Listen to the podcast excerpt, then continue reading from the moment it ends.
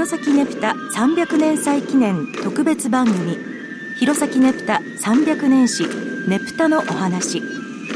この番組では平成31年出版の弘前ねぷた本編纂委員会委員長で民族研究家の成田聡さんにお話を伺っていきます。成田さんよろしくお願いします、はい、よろしくお願いします。私は今実は古い新聞を一生懸命めくって、えー、ねぶたに関するねぶたに関することをチェックしてるんですけれども大まかに戦前の戦前のですよはい、えー、新聞のねプタはどう表記されてるかというところを見ますと新聞はですね弘前新聞という弘前を中心とした、えー、出てた、はい、弘前新聞とそれから青森を中心とした東日報。この2つをずっと見てます。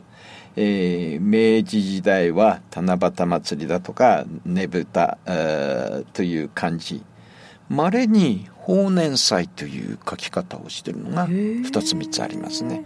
つまりもともと農民の行事でしたので、はい、えー、法年を祝うあの願う行事なんだという中身が少しまだあった時代なんですね。で大正時代になりますと、えー、ねぶたであのカタカナ書きのねぶたこれはあの弘前新聞でも同じく東日報でもそうなんですけれどもそれがちょっと出てきますね。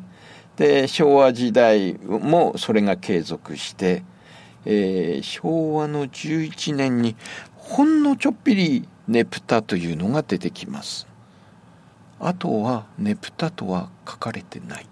はあ、そうなんねぶたなんです。弘前でもねぶたなんです。へえ。あだから先ほどのはいそれも。絵はがきも。それ あの大きく伸ばすとねぶたなんです実は。ねぶたって書いてるんですね。はい、えー、で、えー、戦後はですね、うん、弘前を中心とする弘前新聞がなくなりましてこの仏新報が創刊されるんですね戦後はで今度新報では何て書いてあるかというと昭和の267年だと思うんですけれども、えー、その辺りからその辺りはまだねぶたなんです。弘前でもねぶた。はい、はい、ところがこの27年か8年頃からねぷたに変わるカタカナ書きのねぷたに変わるんです。で以後ずっと弘前ではネプタという仏新報ではネプタという書き方をしています。で東日報では戦前からのねぶたをそのまま踏襲してずっとねぶたと書き続けます。さっき言ったそのねぷたねぶたの行事のを何と 表現するか総称を、はい、ですからあの東日報では弘前のねぶたとかで、えー、弘前ではあの青森のねぷたと書くんですよ。この新聞社のでの書き方っていうのが、うん、ちょっとね後に影響するかもしれないんですけれどで新聞以外ののをちょっと見ますとですねこれをちょっと見ていただけますか。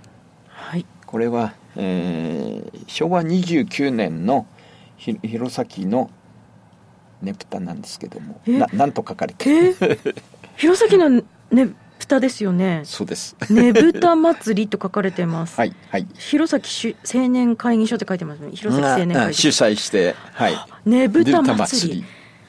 あの先ほど言った通りあの前にも言いましたけれどもあのこのねぶたかねぶたっていうのはそんな古い弘前のねぶただっていうのが固定した。